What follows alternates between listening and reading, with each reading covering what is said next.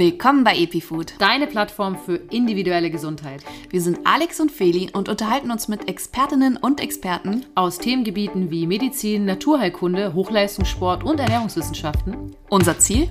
Dein Leben ein Stückchen gesünder zu machen. Und jetzt viel Spaß bei deinem Hörgenuss. Hallo ihr Lieben zu einer neuen Podcast-Folge. Heute haben wir eine Expertin aus der, ich würde sagen, Frauengesundheit. Ein Thema, das euch sehr beschäftigt und wir viele Zuhörer generieren konnten. Deswegen freue ich mich sehr. Ähm, Anna Stamm ist Gynäkologin aus Berlin. Ich glaube, das ist richtig, Anna, oder? Und wir sprechen ja. über das Thema Gebärmutterhalskrebs, HPV und Pappabstrich. Ähm, hier wird sie uns etwas erklären. Ihr Instagram-Name lautet Frau Gyn und ich würde sagen, das passt perfekt zu unserem Thema. Ähm, HPV, ich persönlich bin damit auch schon in Kontakt äh, gekommen sozusagen, habe damit meine Erfahrungen gemacht. Äh, man nennt es ja auch manchmal ähm, Zervixschnupfen, habe ich schon gelesen. Ganz interessant. Ähm, jetzt würde ich direkt das Wort an dich geben, Anna, damit du dich einfach mal vorstellst. Ja, ähm, du hast mich ja eigentlich schon super vorgestellt. Ähm, mhm. da habe ich eigentlich erstmal nicht so viel hinzuzufügen. Ich bin Frauenärztin und äh, kläre auf Instagram über ähm, alle möglichen Themen zur Frauenheilkunde auf. Und ähm, HPV ist auch bei mir natürlich ein häufiges Thema und wird auch sehr viel nachgefragt die Vorsorgeuntersuchung und ja damit der verbundene Test auf HPV, also quasi humane Papillomviren. Ich habe witzigerweise gestern gedacht, das heißt humane Papillomaviren und ich weiß überhaupt nicht wieso, aber es heißt humane Papillomviren, ähm, gehört tatsächlich ab 20 einmal jährlich freiwillig und ab 35 dann zu kassenärztlichen Leistungen. Ähm, da gibt es jetzt zwei Möglichkeiten, einmal so diesen HPV-Test und dann den Pappabstrich. Was ist da überhaupt der Unterschied?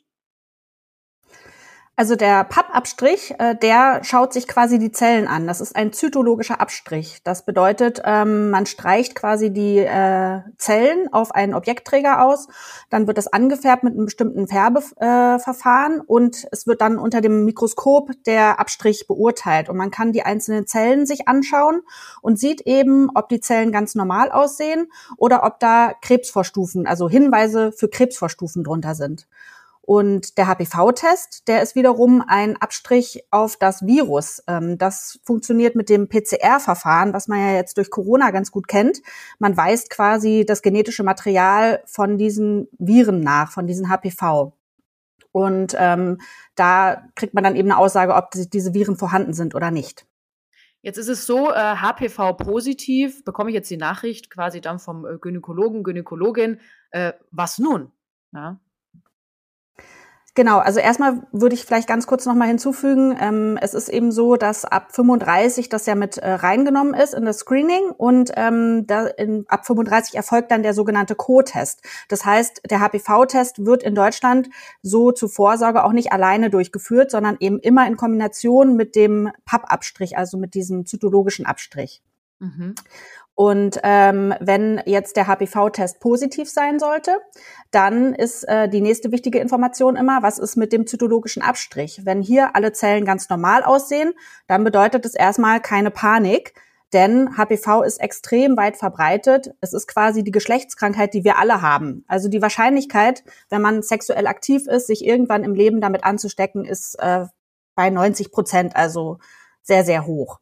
Und von daher ähm, kann es halt immer mal passieren, dass zwischendurch dieser Test dann auch mal positiv ist. Und in der Regel heilen diese, Informa äh, diese Infektionen komplett wieder aus. Ähm, es kann eben nur sein, dass eine Infektion sehr, sehr lange besteht. Und dann kann es sein, dass über ebenfalls einen langen Zeitraum eben Krebserkrankungen daraus entstehen. Also man kontrolliert es dann quasi einfach ein bisschen länger oder immer wieder mal, weil es kann ja auch sein, dass es zum Beispiel einmal ähm, ich sage jetzt mal in der Vorstufe, also wenn wir jetzt halt, wir sprechen da ja quasi von auffälligen Pappbefund, ähm, da wird, wird, man quasi vom, ja, vom Gynäkologen, Gynäkologin wird man angerufen und heißt, ja, sie haben einen auffälligen Pappbefund. Da ist man natürlich erstmal verwundert. Ähm, viele Frauen haben da ja auch so ein bisschen Angst, weil es heißt ja dann doch Gebärmutterhalskrebs Vorstufen, hört man ja auch immer. Also auch viele Freundinnen im Bekanntenkreis, muss ich sagen, äh, sind da mal relativ besorgt. Ähm, jetzt ist so von PAP 3 bis PAP 4, dann hört man was von ZIN 1 bis 2. Also es gibt ja so ganz verschiedene Befunde. Ähm, was mache ich jetzt ähm, bei diesem auffälligen äh, PAP-Befund und was ist der Unterschied von diesen Befunden überhaupt? Fangen wir vielleicht mal mit den Zins an. Das mhm. ähm, sind die Bezeichnungen für die Krebsvorstufen am Muttermund. Mhm. Und äh, da gibt es drei Schweregrade, Zinn 1 bis 3. Während die Zinn 1 einfach nur ganz leichte äh, Krebsvorstufen ähm, beinhaltet und sehr, sehr ähm, hohe Chancen hat, sich von alleine wieder zurückzubilden, nämlich über 70 Prozent, ist die ZIN3 eben die höchste Stufe mit den ähm, schwersten Zellveränderungen. Und hier ist eben das Risiko, dass daraus ein Krebs entsteht, wesentlich höher. Also es ist also nochmal wichtig zu wissen, auch um welche ZIN handelt es sich. Ähm, danach geht es nämlich dann auch, ob man es behandeln muss oder ob es erstmal reicht, wenn man es weiter, äh, erstmal weiter kontrolliert. Und ähm, die Pappbefunde, die sind sozusagen ein Hinweis auf eine Zinn. Und ähm, ein Papp 3 ist ja meistens dann dieser Befund, der ähm, eine Krebsvorstufe eben anzeigt. Der PAP 3D1 ist quasi hinweisgebend auf eine Zinn 1. Der PAP 3D2 gibt einen Hinweis auf eine ZIN 2 und der PAP 4a ähm, gibt den Hinweis auf eine ZIN 3.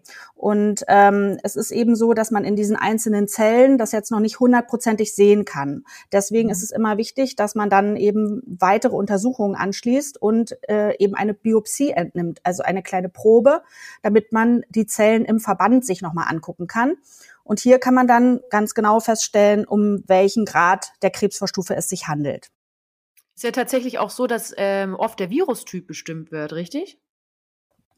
Genau, das mhm. ist auch so, dass wenn man HPV nachweist, es gibt äh, aktuell, glaube ich, zwölf Hochrisikotypen, also zwölf HP-Viren, von denen man weiß, dass sie ähm, Krebs auslösen können. Und ähm, man schaut immer noch mal nach, ob äh, also welche Typen da vorhanden sind. Und besonders wichtig ist in dem Zusammenhang, ob 16 oder 18 dabei ist, weil das sind eben die beiden, die sehr sehr häufig in ähm, Cervixkarzinomen, also in Gebärmutterhalskrebs, äh, nachgewiesen werden. Mhm. Jetzt haben wir viel über die Untersuchungen, die Befunde gesprochen. Jetzt würde mich noch mal interessieren, ähm, ob es auch Symptome gibt, weil es ist ja tatsächlich so, dass es häufig eher so eine Überraschung ist, wenn dann äh, der Anruf kommt. Ähm, aber gibt es vielleicht auch Symptome, wo man sagt, ähm, die passen jetzt dazu oder die äh, sind manchmal dabei? Also es kann mal sein, dass der, äh, es Blutungen gibt vom Muttermund, also beispielsweise nach dem Geschlechtsverkehr oder auch einfach so Zwischenblutungen. Das wäre jetzt aber sozusagen ein sehr spätes Zeichen. Ähm, da kann es dann schon sein, dass vielleicht Krebs vorhanden ist. Ähm, und es ist ja auch sehr unspezifisch, weil Blutungen nach Geschlechtsverkehr oder Zwischenblutungen können ja auch ohne, dass da irgendwas am Muttermund ist, häufiger mal auftreten. Mhm. Ähm, dann kann es sein, dass man vielleicht ähm, Feigwarzen hat. Also Feigwarzen werden ja auch durch humane Papillomaviren ähm, verursacht ähm, allerdings nicht von der Hochrisikogruppe. Also Feigwarzen ähm, werden niemals bösartig werden, sind aber ja ein sehr lästiges Problem und äh, häufig bestehen dann eben Infektionen mit mehreren von diesen Typen, so dass das eben auch mal ein Hinweis sein kann, dass vielleicht eine HPV-Infektion am Muttermund besteht. Mhm. Ansonsten gibt's leider ähm, da relativ wenig Anzeichen. Hm, die Feigwarzen, wenn du sagst lästiges Thema, wird es tatsächlich auch wahrscheinlich relativ schnell behandelt werden, oder? Man sollte das schnell behandeln, wenn man so eine Feigwarze feststellt, weil die einfach größer werden kann und äh, desto größer sie natürlich ist, desto ähm, schwerer lässt sie sich dann auch behandeln und äh, sie kann, können sich eben auch ausbreiten, diese Feigwarzen. Deswegen würde ich immer, wenn ich eine finde, die sofort behandeln. Mhm. Verstehe. Ja, die Untersuchung ähm, nennt sich ja auch, das habe ich vorhin schon angesprochen, Gebärmutterhalskrebsuntersuchung. Jetzt haben wir ja auch ähm, das Wort, äh, die Krankheit, vor der verdammt viele Leute Angst haben, natürlich auch zu Recht, weil es weit verbreitet ist, eben Krebs genannt. Ähm, dementsprechend sind jetzt auch viele Frauen extrem besorgt, wenn sie ja diesen ähm, auffälligen Befund bekommen. Jetzt ist es natürlich so, dass äh, man ja weitergeht. Also es ist ja sozusagen nicht nur eine Untersuchung, sondern man kontrolliert dann, ich würde sagen, einfach engermaschiger äh, engmaschiger. Und äh, vielleicht hast du da schon mal so ein, ja, was könnte man jetzt den Frauen sagen und was könnte man den Frauen auch raten, weil das weitere Vorgehen, es kann einen ja auch tatsächlich über Monate ein bisschen mental belasten. Ja, über Monate oder teilweise leider sogar über Jahre. Also es gibt ja Frauen, die immer, immer wieder auffällige Abstriche haben oder dann ist zwischendurch mal wieder alles okay und dann geht das Ganze wieder von vorne los. Was einfach daran liegt, dass es so ewig lange dauern kann, bis diese HPV-Infektionen wieder ausgeheilt sind. Und dass es eben ja verschiedene Subtypen gibt. Das heißt, wenn ich vielleicht einmal eine Infektion mit einem HPV-Typ hatte, schützt mich das nicht davor, dass ich das Gleiche dann irgendwann nochmal erleben muss mit einem anderen HPV-Typ. Mhm. Und ähm, ich erlebe das auch, dass es sehr belastend ist, diese Wartezeiten vor allen Dingen auszuhalten. Und viele Frauen möchten eigentlich auch immer gerne, dass man das abkürzt und vielleicht schneller wieder die Kontrollen macht. Es ist nur leider einfach nicht besonders sinnvoll, weil es eben eine Zeit braucht, äh, dass der Körper das wieder heilt und ähm, dass die Infektion weggeht. Und dieser Zeitraum lässt sich leider nicht abkürzen. Hm, jetzt ist natürlich so, wenn man das jetzt hört, äh, und da betroffen ist, muss man sich natürlich irgendwie ablenken. Aber viele Frauen nehmen ja auch Dinge gerne selbst in die Hand. Also gibt es da vielleicht sogar irgendwelche lifestyleigen Tipps, äh, wo du sagst, in Sachen einmal safer Sex natürlich, auf der anderen Seite auch ähm, Ernährung, Nahrungsergänzungsmittel. Es gibt ja doch lifestyleige Möglichkeiten, die Gesundheit positiv zu beeinflussen, auch in dem Fall von äh, HPV und PAP. Genau, also auf jeden Fall ist ein, ähm, ein gesundes Leben ähm, ja förderlich für das Immunsystem und alles, was man tun kann, um das Immunsystem zu unterstützen, kann auch eben hilfreich sein, die HPV-Infektion zu bekämpfen. Also beispielsweise eine gesunde Ernährung, ausreichend Schlaf, Stressreduktion. Rauchen ist zum Beispiel auch ein großer Risikofaktor. Also äh, auch, wenn man raucht, damit aufzuhören, kann auf jeden Fall auch hilfreich sein. Ja, das ist auf jeden Fall auch schon mal ein guter Tipp. Ähm, jetzt habe ich noch was, weil ich nämlich tatsächlich äh, Studien gelesen habe dazu. Das ja. ist Indol 3 Carbinol, finde ich super interessant. Ich persönlich, ähm, ich hatte ja selbst auch einen Eingriff. Ähm, mir wurde das gelasert und danach war ich tatsächlich auch wieder sogar HPV negativ. Also es war äh, gar kein auffälliger Abstrich. Also da war der Arzt dann auch begeistert und ich habe das damals, ähm, das waren Studien, die kamen aus den USA, die habe ich mir, habe ich mich eingelesen und es gibt es tatsächlich ja auch als Nahrungsergänzungsmittel ganz einfach zu bestellen. Es ist aus Brokkoli irgendwie ein Extrakt. Ich fand super interessant. Ich kann natürlich nicht sagen, ob das eins zu eins mir geholfen hat. Natürlich ist der Eingriff das Wichtige gewesen, das Gewebe, ähm, das natürlich ähm, zellverändert war, also eben das war eine Dysplasie, wurde entfernt. Ähm, trotzdem war dann äh, mein Arzt ziemlich begeistert davon, dass es so schnell ähm, quasi auf nicht mal, er hat gemeint, da kommt sicherlich noch irgendwie PAP 1, PAP 2 muss noch kommen. Da kam dann gar nichts mehr, sogar HPV negativ. Das fand ich super interessant. Hast du schon mal was gehört von diesem Indol 3 Carbinol? Hast du da mal eine Studie gelesen? Oder ist das noch Neuland?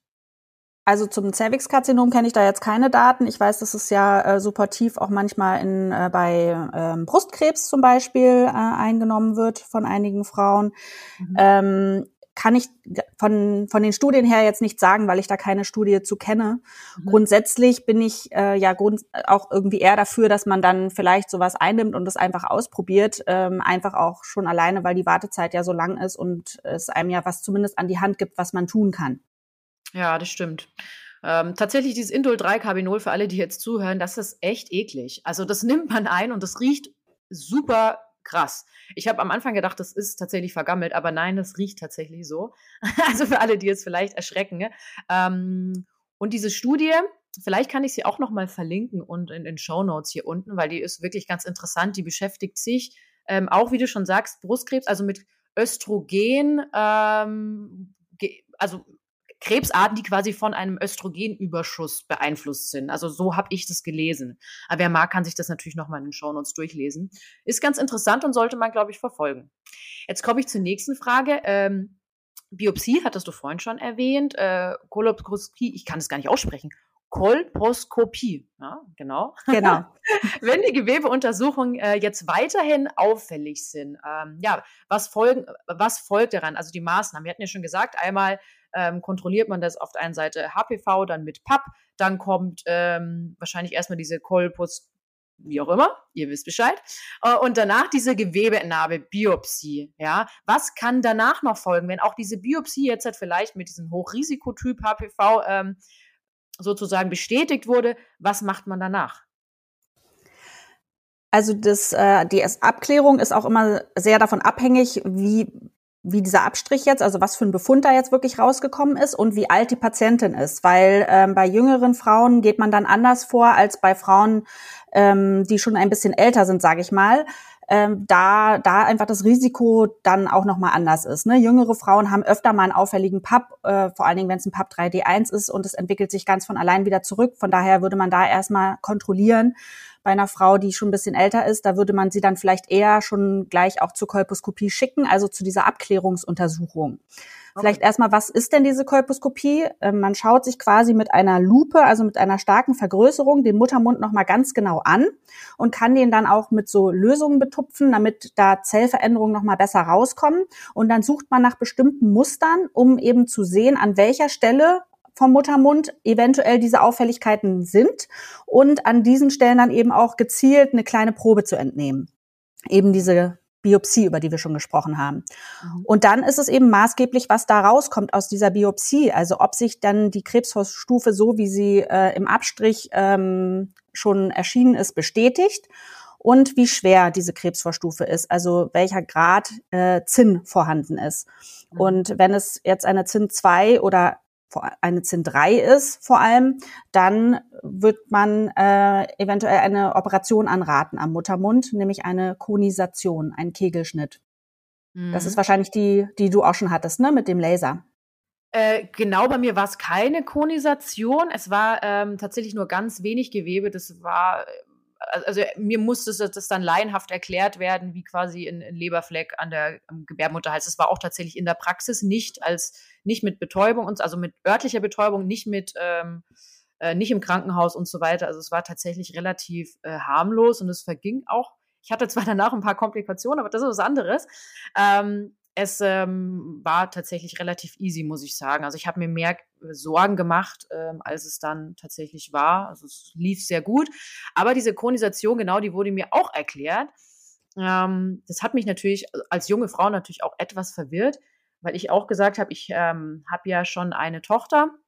Man weiß ja nicht, ob man noch irgendwie äh, ein Kind bekommen möchte und ähm, was hat das mit diesem Frühgeburtrisiko auf sich? Diese Sorge liest man ja dann doch häufiger, wenn man das mal äh, recherchiert. Der Muttermund wird bei dieser Konisation, man schneidet quasi ein Stückchen von diesem Muttermund ab, so kegelförmig, ähm, eben um diese betroffenen Zellen damit zu entfernen. Und dieser Schnitt muss eben tief genug sein, um wirklich auch alle Schichten der Zellveränderung mit zu erwischen. Aber gleichzeitig versucht man natürlich so wenig Gewebe wie möglich zu entfernen, weil durch diesen Kegelschnitt sich die Länge des äh, Gebärmutterhalses eben ein kleines Stückchen verkürzt. Und diese Verkürzung führt dann wahrscheinlich auch zu diesem erhöhten Frühgeburtsrisiko, was sich in Studien zeigt.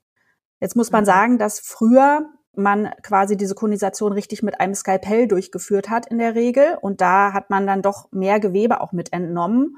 Heute erfolgt sie meistens mit äh, so einer elektrischen Schlinge oder auch mit dem Laser, mit dem man schneiden kann. Und ähm, das ist ein bisschen gewebsschonender. Mhm. Ähm, diese Konisation an sich ähm, verläuft ja, das habe ich ja vorhin schon angedeutet, das ist ja tatsächlich nicht in der Praxis, sondern das ist dann im Krankenhaus. Ähm, wie verläuft die nochmal?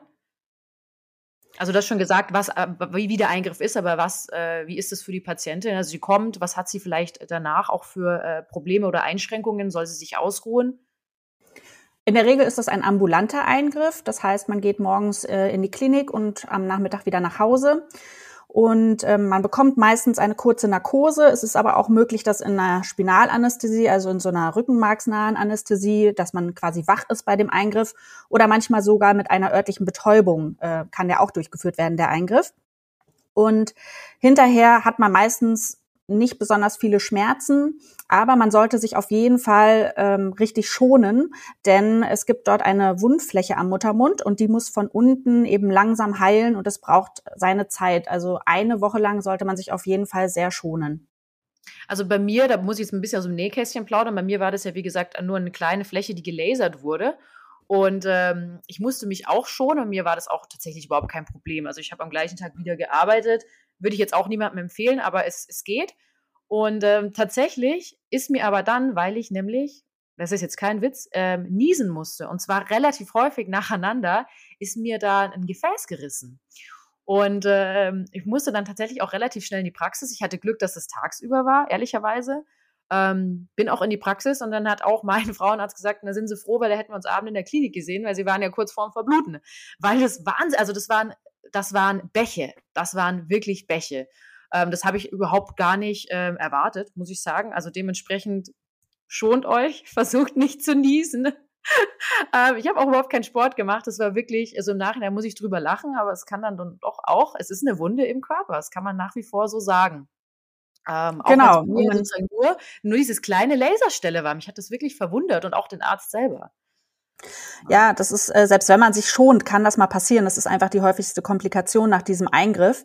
Mhm. Aber man kann das Risiko eben minimieren, indem man äh, da eben gut auf sich acht gibt. Und ähm, gerade weil man die Wunde ja nicht sieht und weil man keine Schmerzen hat, äh, führt es dann häufig dazu, dass man das so ein bisschen vergisst. Ne? Ja, ja, ja, das stimmt tatsächlich. Ich habe schon gemerkt, dass man ein kleines bisschen äh, schwächer ist. Also gut, bei mir, wo das Gefäß gerissen ist, war es schlimmer. Ich habe da wirklich viel Blut verloren. Ich war da ein bisschen dizzy sogar. Ähm, das war nicht so schön. Aber das merkt man gleich. Also da läuft man wirklich äh, ganz straight ja, in die Praxis. Ähm, ja, aber wie gesagt, Erholung auf jeden Fall und das sollte man sich auch rausnehmen, ist ganz, ganz wichtig.